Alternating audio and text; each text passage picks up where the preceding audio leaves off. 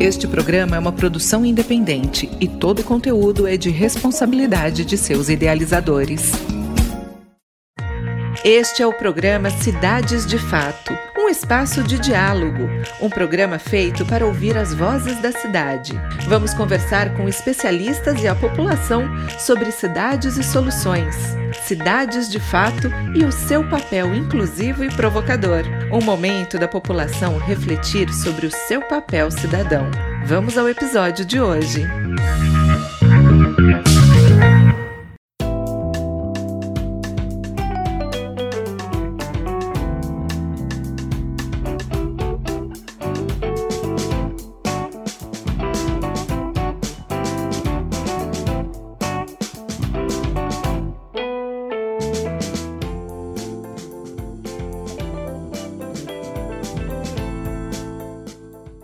Vamos ao nosso episódio hoje de número 78. E hoje vamos estrear o quadro Canal Agenda 2030. O assunto do nosso programa de hoje é contextualização do projeto de fortalecimento e interiorização da Agenda 2030, os objetivos do desenvolvimento sustentável junto à vigilância de doenças e agravos não transmissíveis das secretarias estaduais de saúde e município dos estados do Tocantins, Mato Grosso, Pará, Maranhão e Amapá. Para falar deste tema relevante, vamos entrevistar Marta Azevedo dos Santos. Eu sou Giovana Ferreira e estou com o professor João Basoli. Professor, tudo bem? Tudo bem, Giovana. Importante, é uma nova fase, uma nova discussão sobre a agenda, sobre a relação da agenda com a saúde e dentro da Amazônia Legal. Estamos com expectativas de que a gente vai ter possibilidade de dar uma grande contribuição nesse projeto. Com certeza, também acredito nisso. Olá, professora, seja bem-vinda. Olá, muito obrigada pelo acolhimento. Eu sou Marta Azevedo dos Santos, coordenadora do projeto é, com um termo de execução descentralizada pela coordenação na Universidade Federal Tocantins. Esse projeto ele é um projeto desenvolvido em toda a região da Amazônia Legal, onde nós temos a parceria da Universidade Federal do Acre, é, com o complemento dos estados do Acre, Rondônia, Roraima e Amazonas. Nesse sentido, a gente engloba toda a região da Amazônia Legal. O objetivo desse projeto é organizar, fortalecer, interiorizar a Agenda 2030 dos Objetivos de Desenvolvimento Sustentável junto à vigilância de doenças e agravos não transmissíveis na, na área de vigilância em saúde das Secretarias de Saúde e municípios. Esse projeto de formação, ele vem dentro do bojo da orientação aos profissionais, gestores da, da Secretaria de Vigilância e Atenção Primária à Saúde, com o eixo organização do monitoramento e avaliação dos indicadores das doenças e agravos não transmissíveis.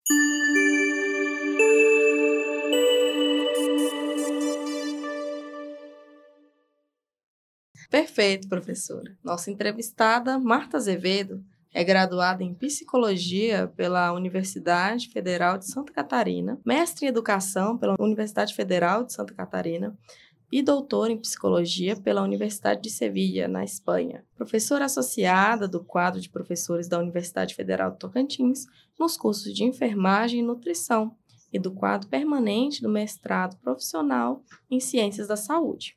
Tem experiência na área de psicologia, promoção em saúde e educação, colaboradora do Ministério da Saúde em projetos multicêntricos e intersetoriais, coordenadora também desse projeto de fortalecimento e interiorização da Agenda 2030 dos Objetivos do Desenvolvimento Sustentável junto à vigilância de doenças e agravos não transmissíveis das secretarias estaduais de saúde e municípios dos estados do Tocantins, Mato Grosso, Pará, Maranhão e Amapá.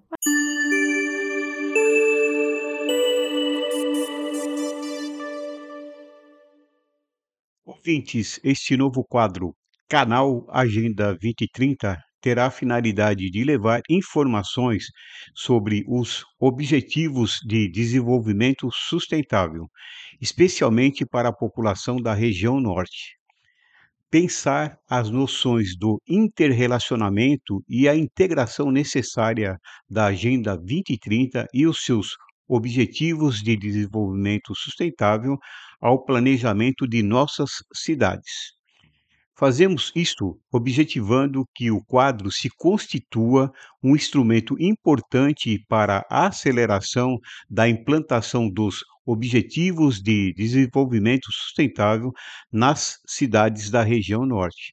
E que o quadro consiga mostrar a importância do conhecimento desse tema para fazer frente à formulação de políticas públicas eficazes, especialmente na esfera municipal em nossa região.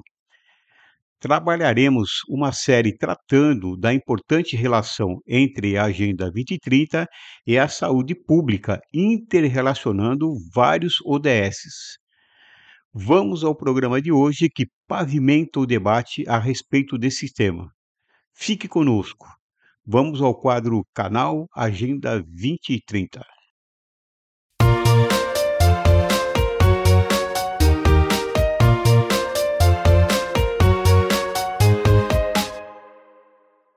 Para iniciar, Marta, eu gostaria de te perguntar como coordenadora do projeto nessa região tão importante quanto é a da Amazônia Legal, nos diga como se dão as fases de desenvolvimento do projeto de fortalecimento e interiorização da Agenda 2030 na Amazônia Legal. Gostaria também que você dissesse em qual fase a gente está se localizando agora. Este projeto, ele iniciou em 2022. Em 2022, nós criamos todo o procedimento de orientação didática do projeto. Nós criamos a matriz pedagógica do projeto, nós criamos é, o caderno do cursista, tanto o caderno do cursista quanto do tutor. Nós entramos em contato com as secretarias de saúde e, neste momento, nós estamos, então, em processo de formação nos serviços de saúde.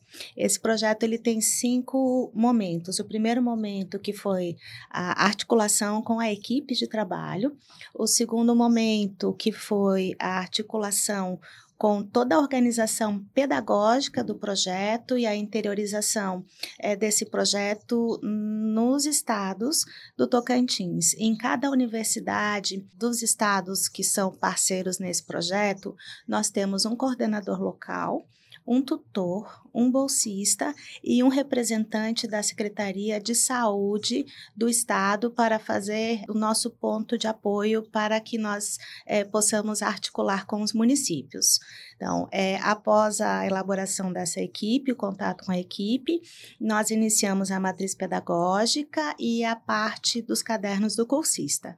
E neste ano, então, nós começamos né, é, o processo de formação. O processo de formação nós já realizamos em todos os estados da Amazônia Legal e vamos terminar a formação no nosso é, estado, no estado Tocantins. Então, agora no final de setembro, nós faremos a formação na cidade de Palmas com todas as, as regiões é, do Capim Dourado.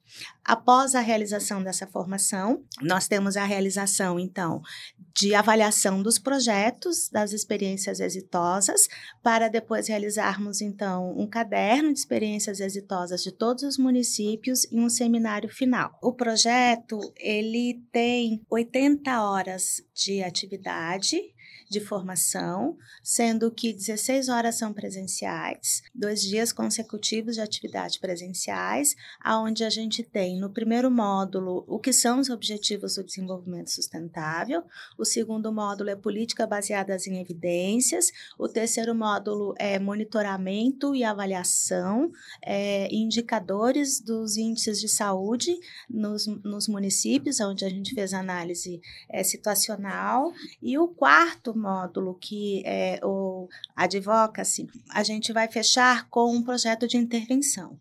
Então, o fruto final dessa, de, dessa formação é os municípios vão ter que criar um projeto de intervenção no seu próprio município, é, fazer uma advocacy com seus gestores para que esse projeto, então, seja executado no seu município. É, a capilaridade que nós pensamos é que este projeto possa entrar no Plano Municipal de Saúde e, quiçá, no Plano Estadual de Saúde. Quando a gente fala de doenças crônicas e agravos não transmissíveis, nós estamos falando de diabetes, hipertensão, obesidade e algumas outras doenças que também estão entrando nesse rol, que são as doenças que é, mais assolam a nossa população, na verdade no mundo inteiro, mas no Brasil, onde nós temos é, um elevado índice de mortes prematuras, de ataques de infarto do miocárdio, AVCs, e quando a gente fala em morte prematura, nós estamos falando né, dos 30, 35 anos aos 69. Então, nós temos é, pessoas aí que estão na, no auge da sua vida funcional. E a morte prematura dessas pessoas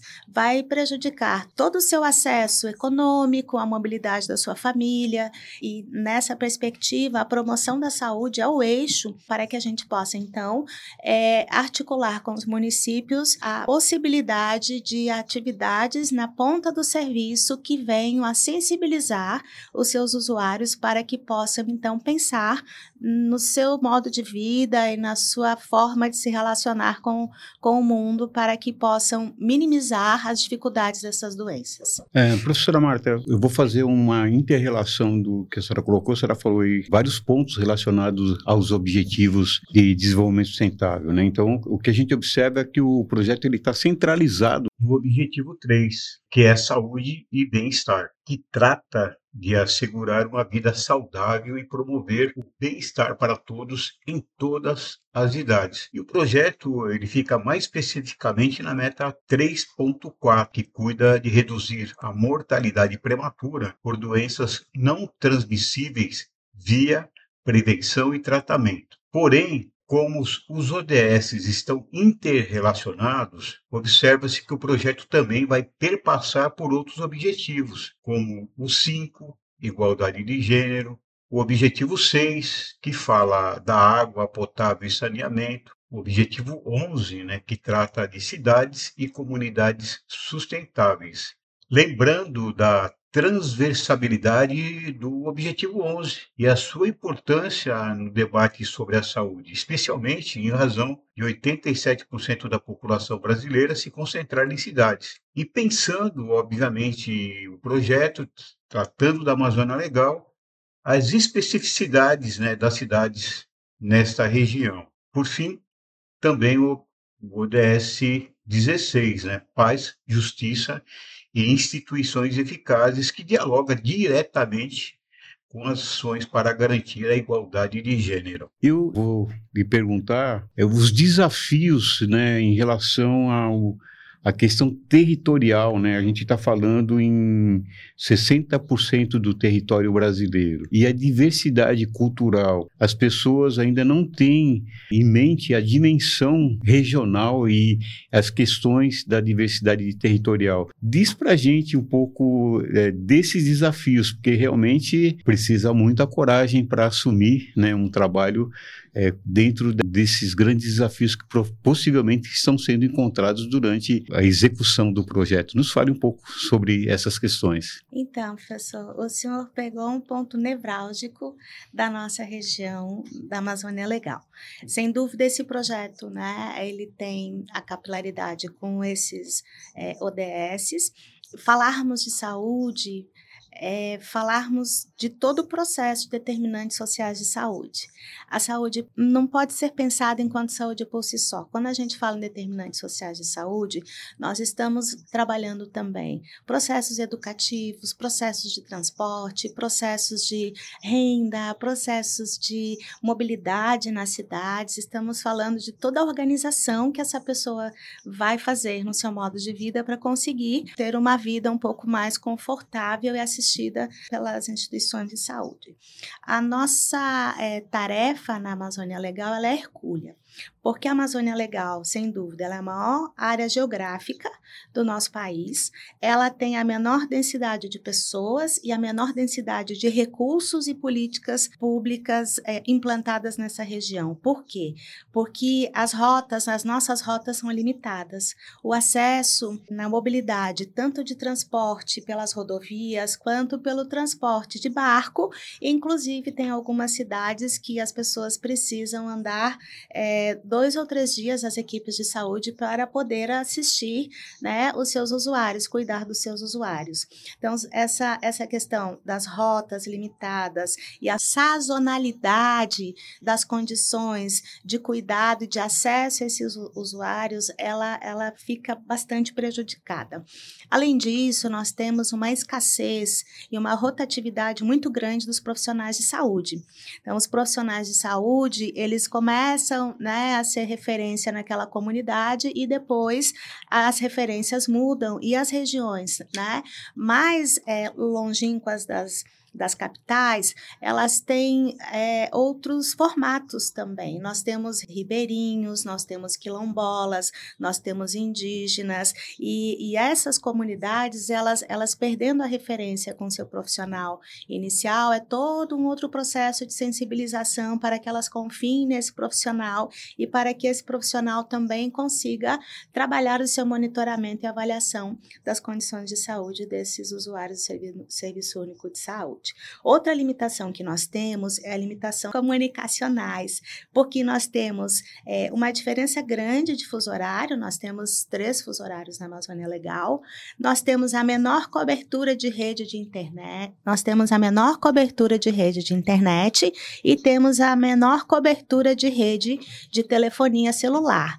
Então, quanto mais se adentra nessas regiões da Amazônia Legal, fica mais difícil e maiores são os desafios desafios. Então, sem dúvida, os desafios são muitos e por isso a gente né, vem com esse projeto, junto com o apoio do Ministério da Saúde, que é o financiador desse projeto, para que a gente, de alguma forma, minimize essas dificuldades que a região tem. E por isso também que nós temos um ponto focal em cada Secretaria de Saúde dos estados para que possa interagir com os municípios e sensibilizá-los, né, para que os profissionais é, consigam é, ter um pouco mais de acesso é, a essas redes de internet, computadores, porque nós precisamos ter também uma organização administrativa que nos dê o aparato a esses profissionais para que eles consigam é, realizar as suas tarefas frente ao monitoramento e avaliação que o projeto nos exige. Certo. Marta, agora falando sobre essas parcerias que você mencionou, é, é possível observar né, que o projeto ele tem esse forte movimento de parceria, até porque sozinhos podemos menos. Então, eu gostaria que você comentasse aqui para gente sobre a relevância dessas parcerias para o bom andamento do projeto, comentasse sobre quem são, quais são, para que a gente possa compreender um pouco mais sobre isso. É perfeito. As parcerias são fundamentais na relação é, ensino-serviço, nós temos a universidade, que tem a, a, construção da matriz pedagógica e a expertise dos processos de saúde pública. Mas quem orienta essa saúde pública e executa é Estado e município, são os estados e municípios. Então, essa, essa interface entre os três serviços, universidade, Estado e municípios, ela é fundamental, porque sem elas nós não conseguimos né, executar o nosso planejamento, porque sendo os municípios municípios, os partícipes nesse projeto, a gente precisa de todo o apoio municipal para que os gestores nos encaminhem as pessoas para que elas possam é, criar os seus planos de intervenção. Então, nosso público são três pessoas da Vigilância em Saúde, das secretarias do município, dos municípios, e três pessoas da Atenção Primária em Saúde.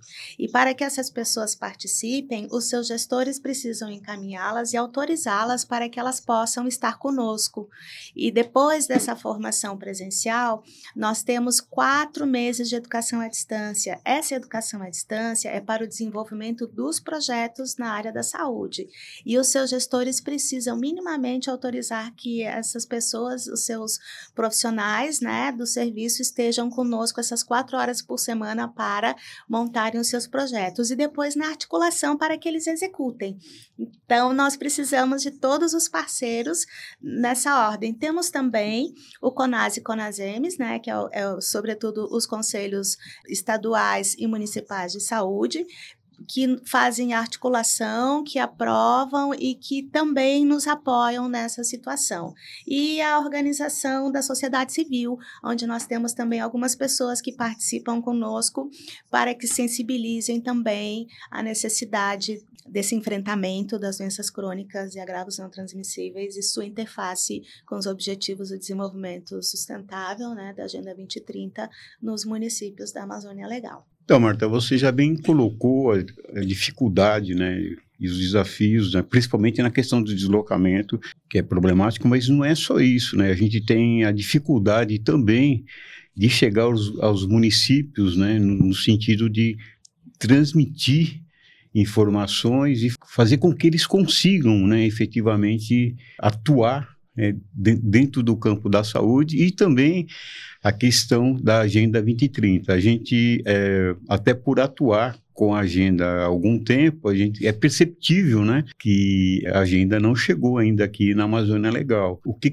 está é, se pensando nessa estrutura, né, de, de ter um, um feedback, um retorno do município, de entender como eu consigo chegar nos municípios? Sim, é, a formação sendo executada na capital, os municípios eles vêm até as capitais, né? As pessoas vêm até as capitais exatamente para a gente conseguir centralizar as pessoas em um local só. É, o que, que a gente tem verificado nas formações que nós já realizamos, as formações presenciais? Que, de fato, é uma das primeiras situações onde, eles ouvem falar da Agenda 2030 e dos Objetivos de Desenvolvimento Sustentável.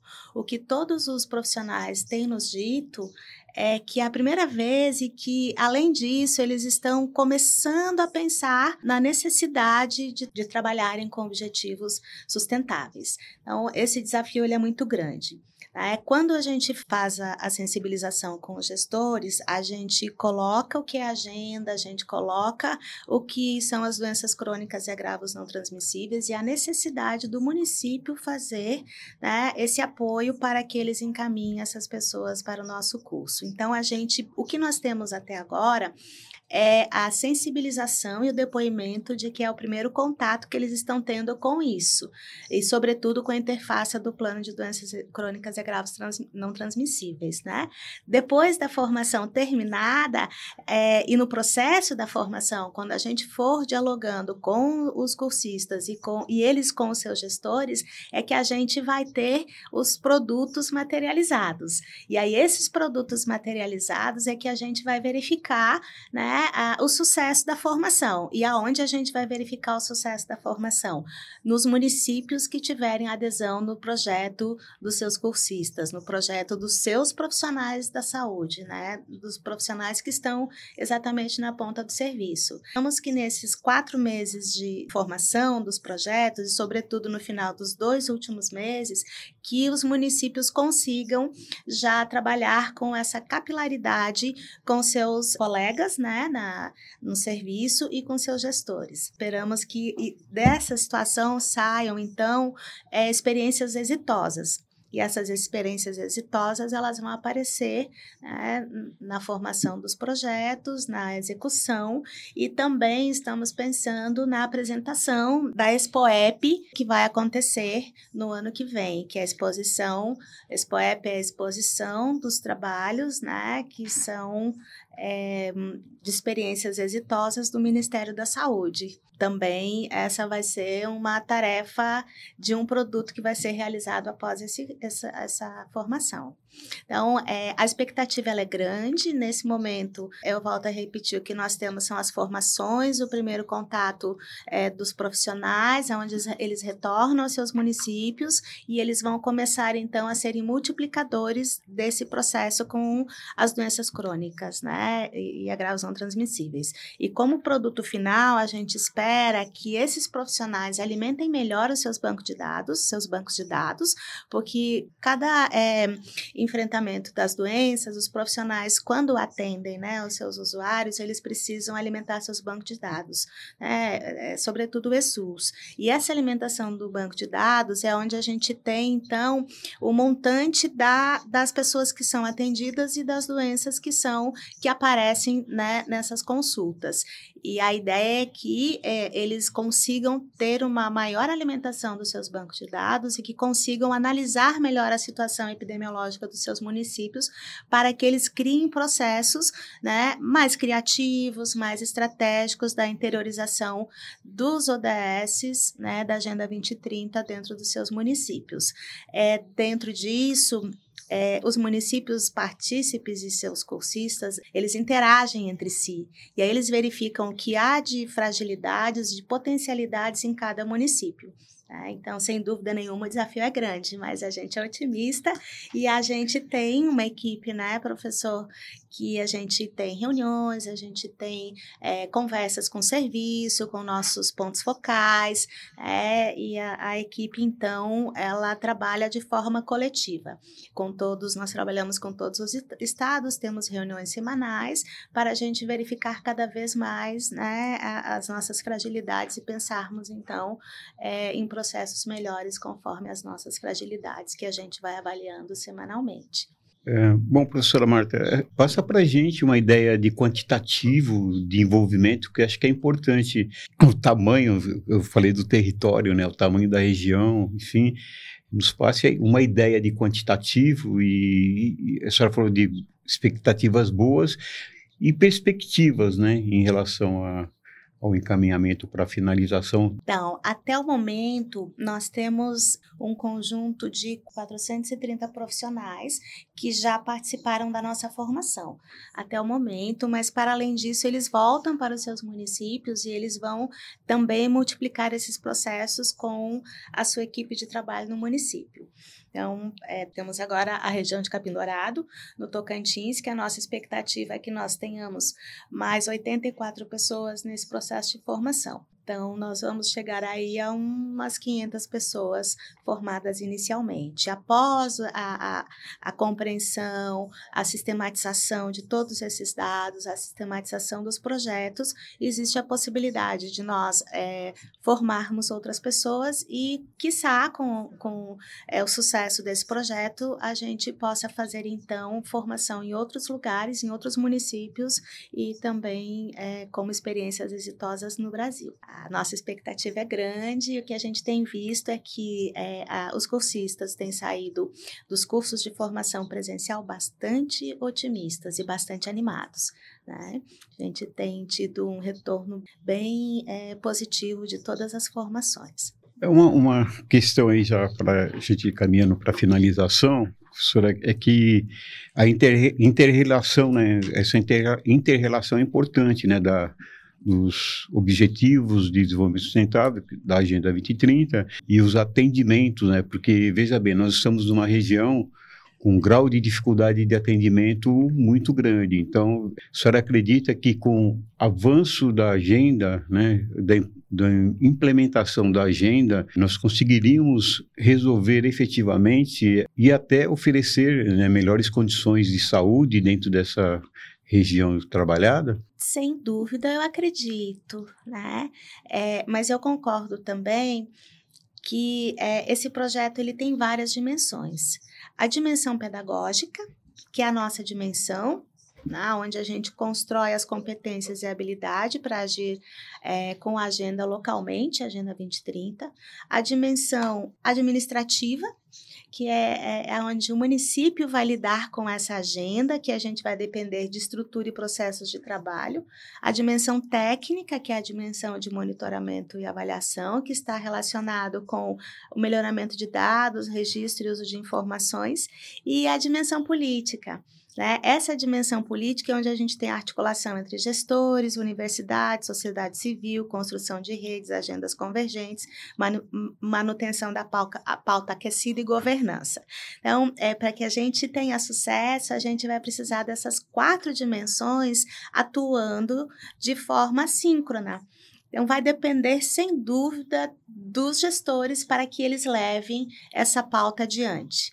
É, eu acredito que a gente vai conseguir levar essa pauta adiante, mas a gente, né, sem dúvida, precisa da articulação entre todas as pessoas. É, precisa que o gestor apoie, que as pessoas se empoderem dessa pauta, que existam ações de é, sensibilização com, com a comunidade em geral, que os profissionais é, comecem a falar sobre a Agenda 2030, que entendam a necessidade da Agenda 2030, que entendam que existem também 17 objetivos, que o nosso eixo é o eixo de saúde e bem-estar, né? Como o senhor falou, interligado com, com outros objetivos, que é a igualdade de gênero, onde a gente tem que pensar qual é a relação entre igualdade de gênero e a saúde e bem-estar ela é muita, porque nós temos, por exemplo, na questão da igualdade de gênero, quando a gente não consegue ter igualdade de gênero, a gente pode pensar nas violências. E as violências, elas estão estritamente relacionadas com saúde e bem-estar, porque uma pessoa que sofre violência, ela vai ser afetada diretamente na sua saúde. Então, quando a gente não tem uma igualdade de gênero, a gente tem enfrentado aí o feminicídio, violências é, domésticas entre, entre todas as esferas. Então, a gente tem aí várias interfaces na igualdade de gênero. A questão de paz, justiça e instituições eficazes, também na igualdade de gênero, a gente verifica que dependendo do local, né, a gente vê que muitas vezes a gente tem um protagonismo muito mais é, do gênero masculino do que o feminino. Né? Tem alguns lugares, inclusive, que tem é, uma, uma, algum preconceito com as mulheres quando elas são gestantes, na forma de elas serem contratadas no mundo do trabalho. Então, desaf os desafios são muitos, porque a gente vai mexer e vai estar atrelado em muitas esferas de mudança das pessoas. A gente está fazendo, né, uma mudança na visão do modo de vida que essas pessoas têm. Então, esse, esse processo de formação, ele além de sensibilizar para a promoção é, da saúde e prevenção de doenças, o pano de fundo é sensibilizar para que as pessoas enxerguem e, e enfrentem o mundo de uma forma menos preconceituosa e, e lidando com o empoderamento e a cidadania das pessoas.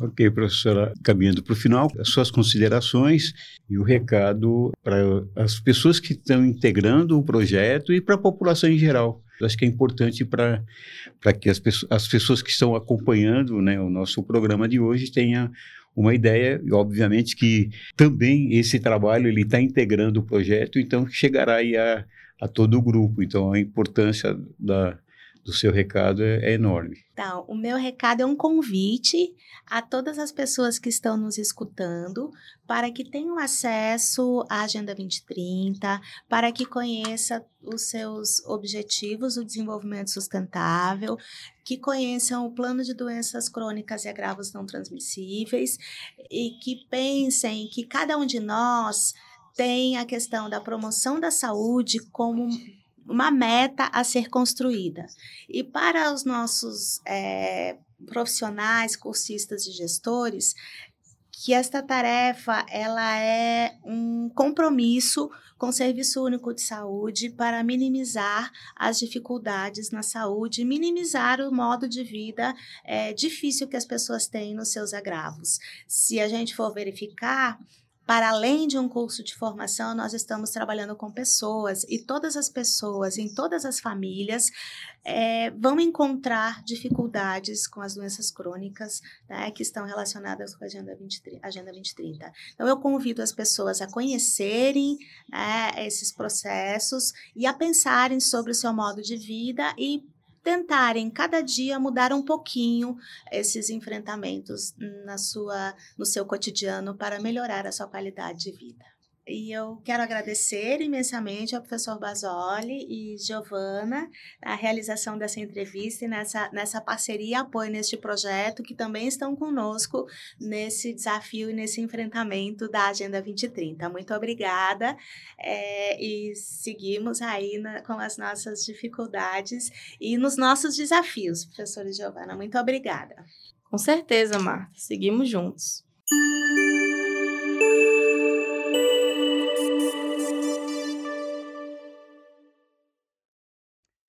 Fique com a gente, vamos falar um pouquinho da COP30 e o protagonismo da região norte, esse evento tão importante que vai acontecer em 2025. Eu e Júlia continuamos no programa. Siga conosco. A gente pode começar falando sobre esse reposicionamento na diplomacia ambiental depois de quatro anos como párea internacional. É muito bom a gente poder protagonizar uma conferência tão importante e especialmente ter a nossa região, que é a região norte do Brasil, como o centro das atenções. Mas aí, Basoli, conta pra gente como é que é e o que que é essa COP para a gente entender também o que é que esse número 30 que vem com ela.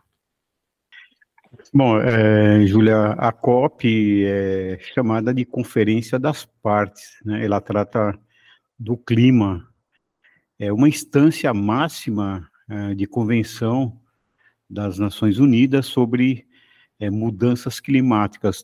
É, quando eu falo de conferência das partes, eu estou falando de signatários, né? Então, são as pessoas vinculadas a discussões é, das mudanças climáticas, né, através dessa conferência. A, a, a, COP é interessante porque ela veio, ela foi adotada a partir da ECO 92, né, do Rio de Janeiro. Né? Então, eu acho que a importância agora da 30 é estabelecer esse vínculo, né, uma nova oportunidade para a gente trazer toda aquela experiência né, da ECO 92, que foi o marco inicial né, na discussão do, do desenvolvimento sustentável. Embora confer as conferências climáticas elas vêm já desde Estocolmo de 1972, mas assim a, a adoção vem a partir da ECO mesmo, tá? Uh, a primeira a primeira COP, a COP 1 chamada COP 1, ela aconteceu em Berlim, na Alemanha, depois teve a dois em Genebra, mas é, é importante, uh, o marco inicial mesmo acontece em 1997, que é a COP3, e que é, é, é pactuado o, o protocolo de Kyoto, né, que na verdade é, é um dos marcos né, da, da, das COPs. E depois ele volta a ser renegociado somente em é, 2000 2007, né, em Bali, na Indonésia. É, há uma, porque na verdade é, havia uma negativa, né, pelos Estados Unidos de pactuar, né, o, a questão da, das questões climáticas, principalmente tratando aí né, das emissões, né. Uhum. Obviamente, a COP sempre esteve relacionado à questão das emissões, a redução das emissões. E aí a COP ela é representativa hoje, né, em 2015, já na 21, é, através do Acordo de Paris, a gente já discute os temas atuais, né, que é o máximo de 1,5 é, graus Celsius, né, que não poderia, acima disso, é, nós estávamos é, com, com os riscos, riscos eminentes né, de, de, de é, situações que já estão acontecendo desastres, né? Então, a, a, a, o que nós estamos falando agora é a partir de 2015, quando há novas renegociações, enfim, envolve. E aí depende muito de situação governamental. É o caso, por exemplo, dos Estados Unidos, na época Trump, né? Que aí acontece toda essa problemática aí das questões das emissões. E aí, é, o que, que a COP nos traz também? A Greta, né, que é uma ativista que traz aí toda essa discussão, é, que é importante, né? E a, e a 27 no Egito é, já tem uma participação de é, vários brasileiros lá em, acompanhando esse trabalho, inclusive aqui de Palmas a, a, prefeita esteve, enfim, nós tivemos vários representantes aqui do Tocantins, né? E Nossa, a ministra, né, também, mas é Dubai e uh, 29 Austrália como candidata, né, enfim, eu acho que tem todo esse histórico aí para a gente é, que marca como representativo. O importante é que para a América do Sul nós temos em 98, né, a Argentina, é, é, que foi é, uma das sedes, né, da COP. Então a gente tem tem todo essa, esse histórico para discutir, né? Uh, e um dos pontos que eu acho que é essencial a gente pontuar é que nessa trajetória né, nós tivemos é, tratando, né, com a ONU os objetivos do milênio em 2000 e uh, os objetivos de desenvolvimento sustentável em 2015, né? E aí através né, das conferências né, das Nações Unidas sobre o desenvolvimento e meio ambiente, né? E aí uh, o marco, o marco de, dessa trajetória vem com a Eco 92, sem sombra de dúvida. Então, por isso essa importância da gente entender, né, a, a condição do protagonismo nacional e, especialmente, é, no caso, a simbologia do protagonismo regional, que eu Ai, você já suscitou um monte de coisa que eu quero saber. E mencionou também as agendas internacionais da ONU, né? Com esse papo dos objetivos do milênio, tem a Agenda 2030, a nova agenda urbana, que também vai estar na nossa conversa, né? Primeiro, vamos falar da região amazônica? É, pensar que é a primeira vez, então, que a região amazônica recebe né, um evento tão grande e a região amazônica brasileira e, não menos importante, né, a nossa região norte. E, e, o nosso contexto de cidade, que é um pouco diferente do contexto de cidade desse eixo Rio-São Paulo, do contexto sudestino de cidade, tão conhecido brasileiro né? Conversa um pouco com a gente sobre esse contexto de cidade da região norte brasileira. Aproveitando, Júlia, essa, essa sua colocação em, em, relação à região norte, especialmente ela vai, vai acontecer em Belém, é que já está fazendo investimento, né? Então nós já temos hoje 700 milhões investidos, é, parte disso da iniciativa privada e parte do governo federal, para a construção da, da, de sede e custeio, né, é, já preparatórios para a COP30, né. Há uma grande movimentação também, né, há, há, uma estimativa de cerca de 30 mil pessoas, né, entre participantes, suporte técnico, enfim, todas essas questões. Frisando também é, que é importante mencionar que é, a COP, ela também tem um caráter econômico significativo, né, que é o mercado de carbono, tal, que hoje está sendo bastante explorado, né. Então veja bem, aí também é um caminho para quem pensa na economia, né. Uh, um ponto, Júlia, em relação aos aspectos regionais e locais, é, primeiro eu queria destacar que já foi é, emitido o decreto 11.546 de 2003, é, esse, decreto, esse decreto foi publicado no dia 5 de junho, ele instituiu o Conselho Nacional para a COP30, né? É, e está dentro desse conselho o Ministério das Cidades e é, o, o, Ministério do Meio Ambiente. É, esse conselho ele tem um papel fundamental, né, que é promover a interlocução com os municípios, né, é, da região norte, mas especialmente, e dentro dessa comissão está o governo do Pará e a prefeitura de Belém.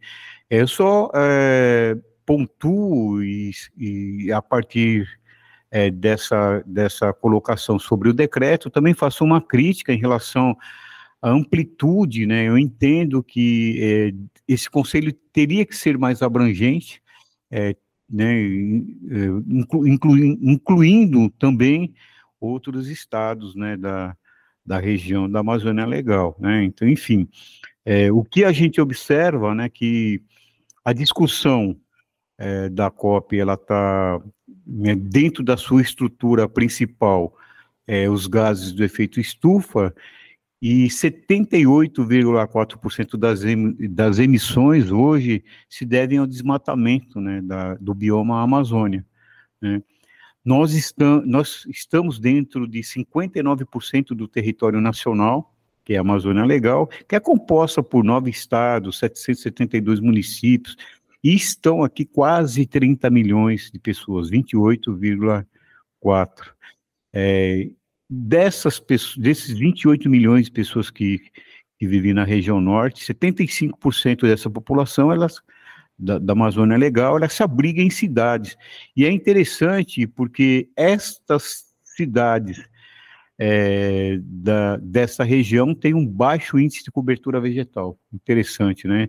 É, abaixo do nível nacional. Então a gente teria é uma contradição, né? É bem, é bem interessante a gente entender todo esse processo. Né? Uhum. Como você colocou, entre as agendas, né? Aí eu destaco além da, da nova agenda urbana, enfim, outras agendas para o desenvolvimento sustentável, a Agenda 2030 eu acho que nós precisaríamos ter uma atenção especial e relacionar ela à COP, porque ela tem um recorte, né, é, dentro desse, de, de, uma visão do contexto urbano voltado para a mitigação é, e adaptação às mudanças climáticas, mas sobre a lente né, de uma transição justa e necessária. E aí, é, dentro desse é um contexto inicial né, sobre essa estruturação local. O intuito nosso hoje era dar uma visão mais geral né, da COP e a importância desse protagonismo necessário da região norte. Mas quem quiser o maior detalhamento pode procurar no nosso episódio de número 72, é, que terá lá todas as informações relacionadas à COP, interligando com Belém e Amazônia Legal. Fica aí a, a nossa dica né, para que vocês nos visite o nosso episódio de número 72. E até a semana que vem. O Cidades de Fato de hoje contou com Júlia Conca, Érica Nascimento, Giovana Ferreira, Natália Patrício, Aline Silva e Karine Correia no desenvolvimento de conteúdo, Rodrigo Basoli no apoio técnico e edição e professor Basoli na produção e coordenação geral. Agradecemos imensamente nossos convidados e a equipe, mas especialmente você, nosso ouvinte. Na semana que vem voltaremos com novos temas e novas entrevistas. Até lá!